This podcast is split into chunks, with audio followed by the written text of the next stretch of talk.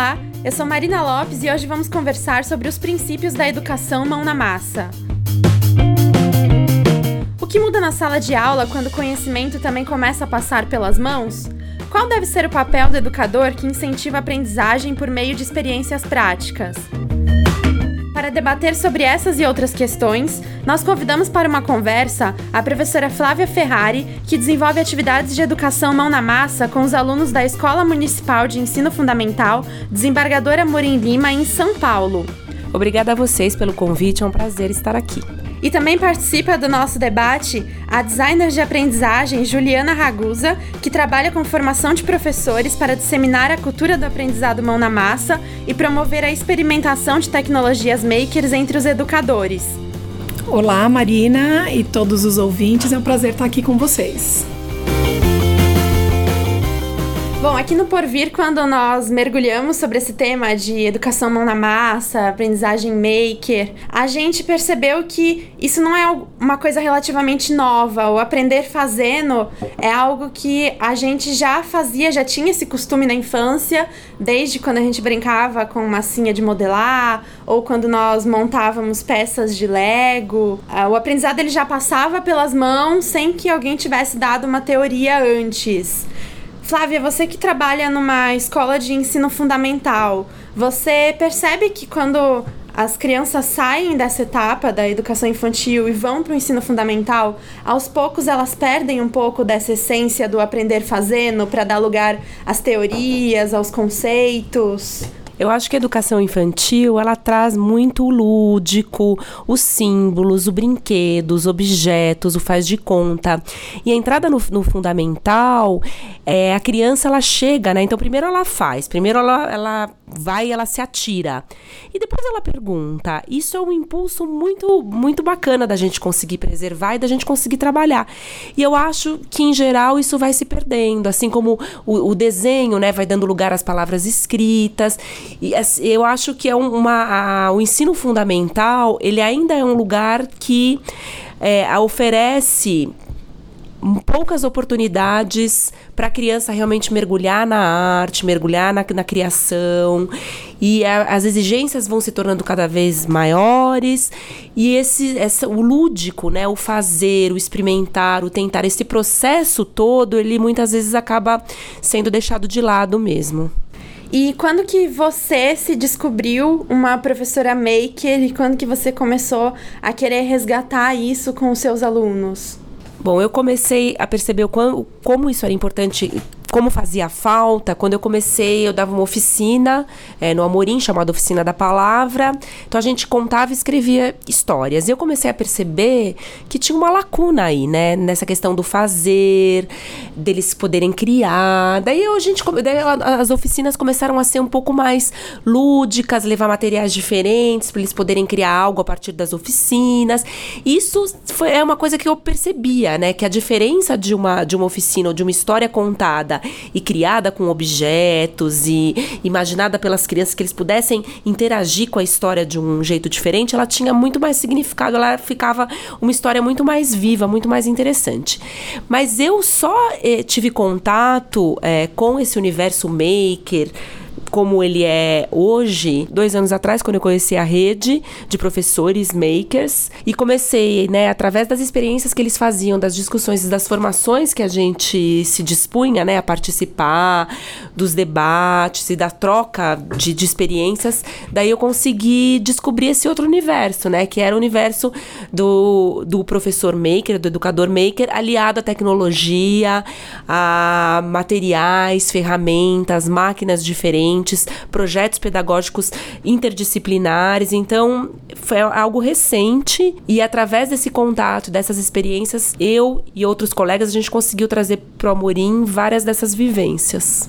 E Juliana, você que está bastante acostumada a trabalhar com a formação de educadores e incentivar que eles também coloquem a mão na massa, você percebe que as experiências de outros professores são parecidas com a da Flávia, de ingressar nesse universo maker e de tentar resgatar esse fazer que a criança acaba deixando um pouco para trás quando ela passa da educação infantil para o ensino fundamental? Bom, sem dúvida, Marina, é, os professores, quando eles se deparam com a possibilidade de aprender fazendo, na verdade já acaba sendo um novo, uma nova provocação, porque eles só vão entender realmente como esse aluno de hoje é, o que ele pensa e como ele aprende com as mãos, se ele também tiver essa atitude aprender a explorar atividades mão na massa e trazer um significado para a vida deles, para a aprendizagem deles. Então, esses professores começam experimentando e descobrindo como se faz, prototipando, como uma criança, na verdade. O que eu vejo que é muito rico é o professor começar a aprender e de repente ele se depara com o seu próprio processo de aprendizado. E aí que é o grande salto. Quando eles enxergam essa aplicabilidade quase que imediata e têm o desejo de levar isso para os alunos deles e conseguem sempre ir além, porque aí novos desejos, novas habilidades vão sendo necessárias e o professor começa a buscar tudo isso. Então, essa, esse é um primeiro caminho de exploração de tecnologias maker, que hoje a gente chama de tecnologias para explorar, na verdade, né? Se a gente precisar de um que não são tecnologias para ensinar, mas são tecnologias para explorar, para criar pontes aí entre ideias e a prática. Flávia, você participou de algumas formações com a Juliana e no começo das atividades, quando um professor se propõe a experimentar, quais são as principais dúvidas que surgem? Quais são os questionamentos e as dificuldades que esse educador enfrenta num primeiro contato? Bom, eu ouvi de um professor que já trabalhava com isso há bastante tempo que os educadores eles é, se comportam inicialmente igual criança mesmo. Então, falando sobre minhas primeiras experiências, é curiosidade, mas também é medo, é receio de fazer perguntas, pensar, ai, não vou conseguir, é pensar muito no resultado, ai, como é que eu vou pedir ajuda? E daí, quando o processo começa a se desenrolar, você vai se encantando de tal modo que quando você vê, você já tá dando gritinhos, batendo palma, super entusiasmado, torcendo para que aquilo dê certo. Então, o processo de um primeiro contato, né, com esse universo, ele, o que é visto nos alunos, eu acho que pode ser visto nos professores. Eu me senti assim, num primeiro momento, bom, no primeiro contato contato, eu senti como uma estudante mesmo, um receio, né, do que, que será que vai vir, um medo, uma super curiosidade, uma vontade de ver no que ia dar, essa espera, essa expectativa. Então, eu acho que é, é o que a gente sente é realmente é uma empolgação e um entusiasmo que muitas vezes a gente, no, no, dia a dia e tudo, quando a gente entra na rotina, a gente deixa de sentir. Quando a gente se vê diante de um desafio, porque o processo de formação do professor, né, maker, ele é um processo de aprender fazendo.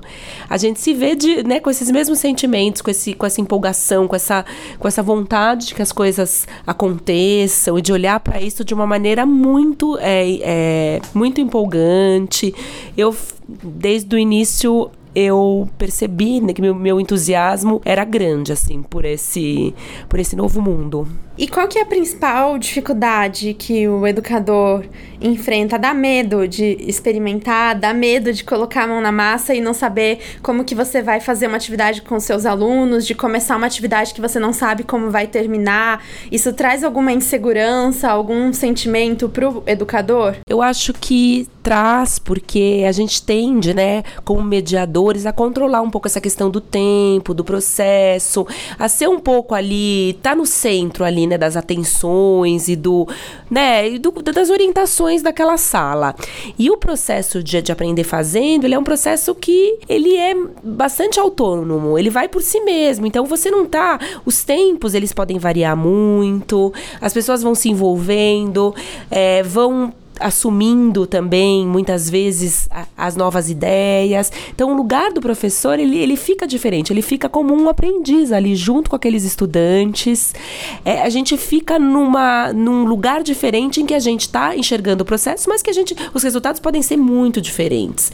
Então, quanto mais você se envolve, mais você tem que estar tá aberto justamente para o novo. E Juliana, você que acompanha os professores nesse processo, nessas angústias que surgem no começo, você percebe que essas dificuldades, elas derivam de alguma deficiência ou ausência na formação inicial, ou essa formação para trabalhar com atividades makers deveria ser algo realmente voltado na formação continuada? Há uma grande diversidade de educadores.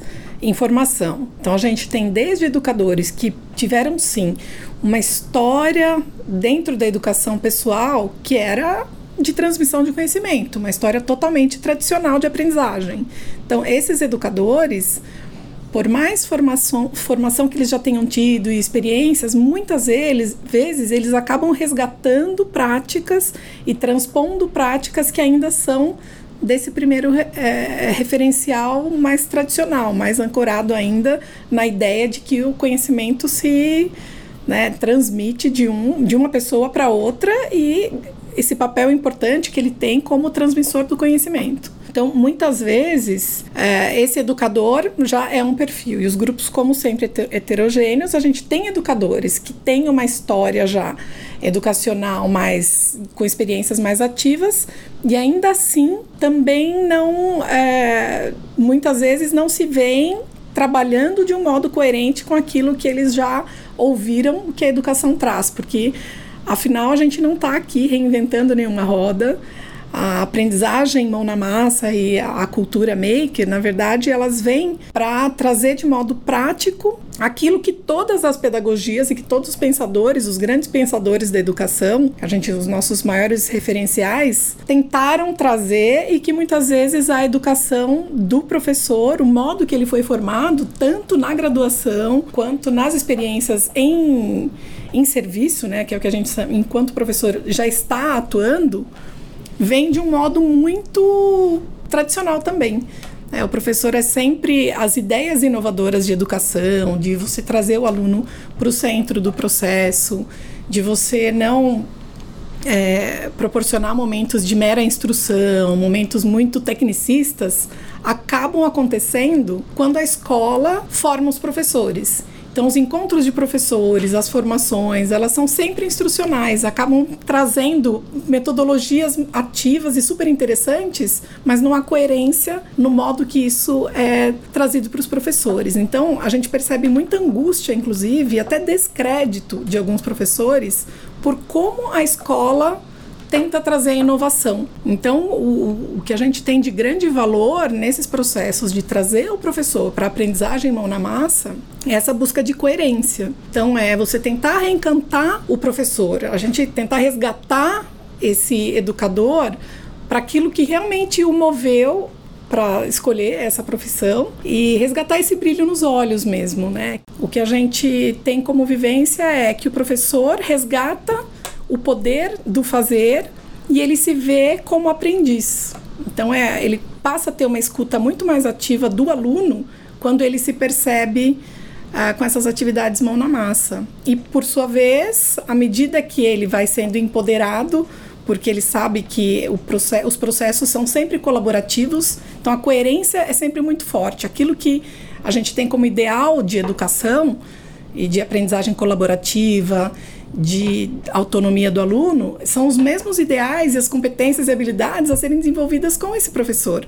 E além de reencantar esse professor e de ter um processo coerente com o que está sendo ensinado, de não ser baseado na transmissão de conhecimento, de não ser algo expositivo, que coloque para esse professor uma nova possibilidade de aprendizagem na formação dele, esse processo também envolve mudança de alguns paradigmas de educação, como, por exemplo, a forma como esse educador acompanhou a vida inteira dele, a maneira como o erro é aceito na educação formal de que forma que vocês conseguem nessa formação desmistificar essa questão do erro e mostrar para esse educador que sim, nesse processo o erro é aceito, o erro é bem-vindo e o aluno não vai ser penalizado pelo erro, ele vai aprender com o erro dele e que também o próprio educador pode errar e pode consertar a prática dele no meio do caminho. É, resgatando a importância do, do fazer e do aprender é, errando, é, é muito importante a gente também desmistificar esse conceito né, e os processos iterativos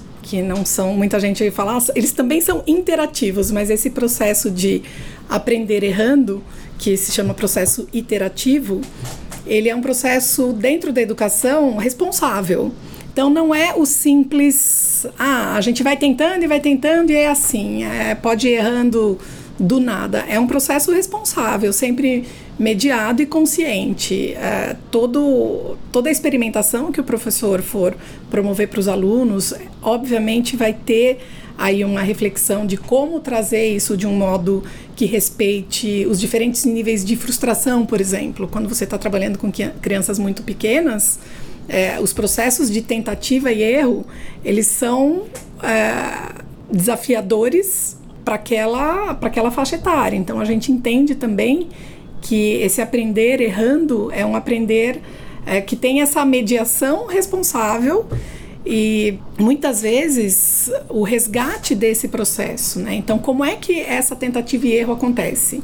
Então, que tipo de perguntas você, como educador, faz para o seu aluno enquanto ele está nesse processo de tentativa e erro que o mobilizam para refletir em como melhorar e como ir além?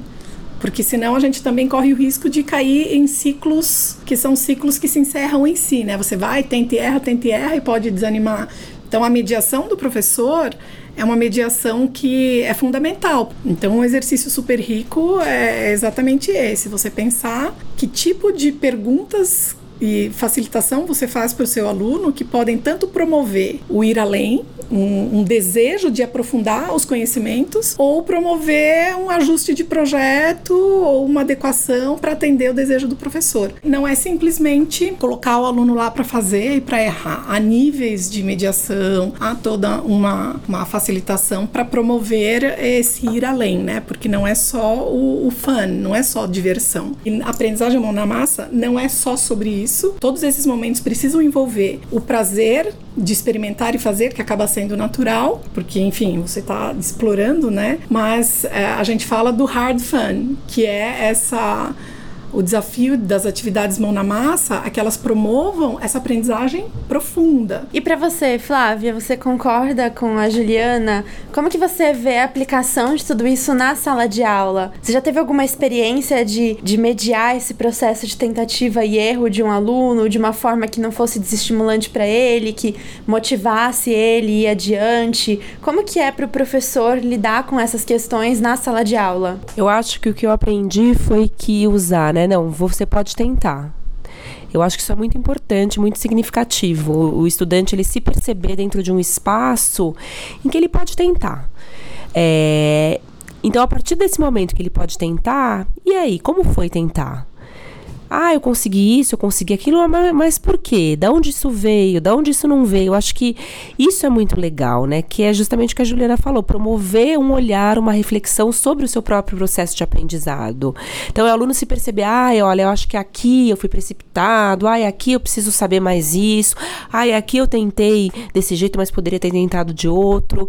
Então, você vê que a palavra erro, ela acaba nem aparecendo tanto, porque as tentativas, elas, elas servem justamente para você aprimorar o seu aprendizado, aprender algo novo, melhorar algo que você já sabia. Então, é, uma das formas da gente trabalhar, que eu fui aprendendo também, é diante de algum desafio que a gente fala, poxa, temos uma questão aqui. Ah, este programa não abre, ah, este material não é suficiente, ah, esta ferramenta quebrou, não sabemos como fazer. Discutir essas questões com o grupo é muito legal, porque as soluções, elas elas, elas acabam aparecendo dentro do próprio grupo, né? Não é aquele professor que fala, olha, isso é certo, ah, isso está errado, que tem ali a resposta certa ou o caminho a ser seguido. Na realidade, é o professor questionador mesmo, que fala, ó, oh, gente, diante desse desafio que se apresenta aqui pra gente, como a gente pode trabalhar, como a gente pode melhorar, como a gente pode dividir isso de um outro jeito. E quando o estudante ele se vê, né, participante desse processo de, de pensar estratégias para a gente chegar naquilo que a gente gostaria naquele, na, naquele momento, naquela oficina, naquela aula, naquele projeto, é muito legal, porque isso traz reflexão, traz maturidade, o grupo todo aprende, as soluções mais criativas que a gente pode pensar, muitas vezes elas vêm é, dos estudantes. Então é uma mudança de paradigma, sem dúvida. E em algum momento você teve que lidar com algum, não vou dizer erro, mas alguma falha no processo de ter que repensar a sua própria prática enquanto uma educadora maker que incentiva os seus alunos a colocarem a mão na massa? Sim, é, muitas vezes é, a gente planejava né, uma atividade com essa ilusão de que a gente ia poder, né, estabelecer um tempo para aquilo, ou um caminho, ou ter uma ideia. E, e na realidade, o, a surpresa, né, de que isso vai virar, a gente tem que estar tá muito aberto para isso.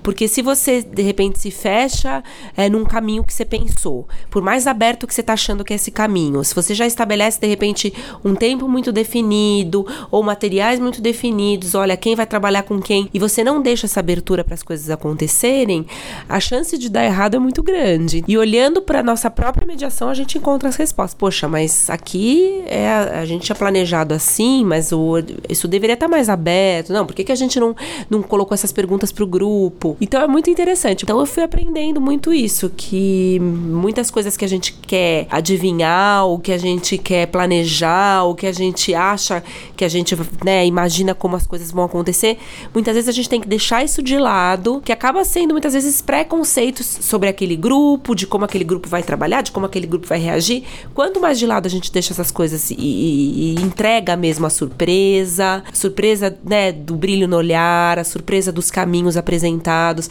dentro do, né, do ambiente de mediação que seja interessante, quanto mais a gente consegue fazer isso, com certeza mais interessante é esse processo de aprendizado para o estudante. E para finalizar a nossa conversa, eu acredito que quem acompanhou a gente até agora já deve estar se perguntando qual que é o impacto real de quando você muda essa prática, qual que é o impacto real da aprendizagem mão na massa. Bom, como educadora, o impacto real, o que me fascina e o que eu percebo que traz muitos professores de volta, né, aquele resgate, reencanta e faz traz o brilho no olhar do professor, é exatamente você conseguir materializar e trazer trazer de um modo super prático conceitos que a educação vem apresentando e não conseguia antes trazer para a sala de aula. A gente tem aqui em processos mão na massa, que eu falo que é mão na massa, tanto em ideias quanto em é, a gente é essa ponte, né? O grande ganho é conseguir essa ponte do concreto para o abstrato e vice-versa. Então, é o grande salto é conseguir que o educador uh, se veja encantado pelo aprender.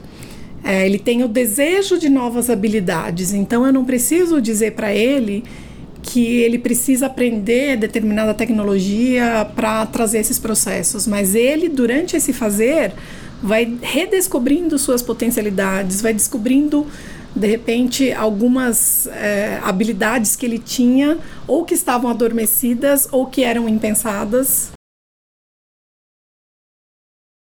E o professor se colocando como um aprendiz para a vida toda, ele percebe que nada se encerra ali, que novos desejos e novas potencialidades vão sendo descobertas. Ah, se percebe como um co-partícipe de todos os processos de aprendizagem, a, a questão das gaiolas de conhecimento, né, as gaiolas epistemológicas, muitas vezes o professor se vê aprofundando conhecimento numa disciplina que não é a dele para conseguir trabalhar de um modo é, mais integral. Então a gente quebra muito é, esses estigmas, né?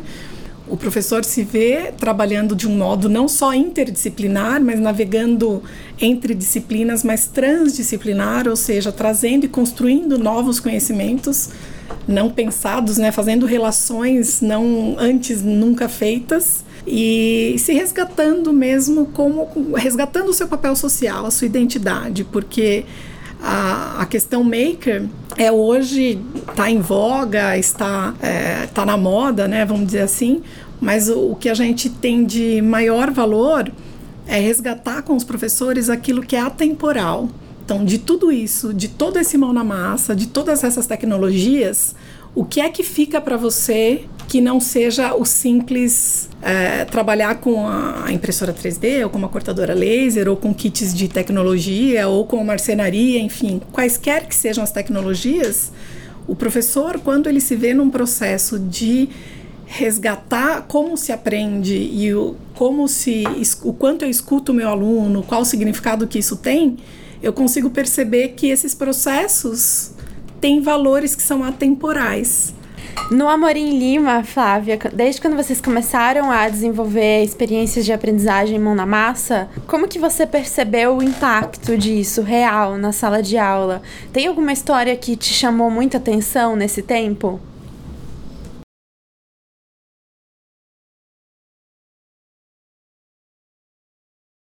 Eu tenho sim, porque o Amorim já é uma escola que, que já trabalha com perspectiva colaborativa, é uma escola que os estudantes eles se reúnem em grupo, que eles conseguem olhar para o seu processo de aprendizagem através dos roteiros que eles desenvolvem de pesquisa.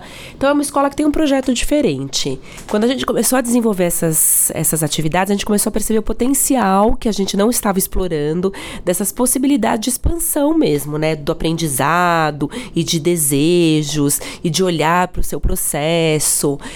E, a, e, eu tenho uma história que eu acho muito interessante de um estudante que estava se formando naquele, né, naquele ano e ele já tinha programado o curso que ele ia fazer no ensino médio, a área que ele gostava. E ele começou, ele é um estudante muito dedicado, ele começou a descobrir o que, que era, por exemplo, um circuito elétrico.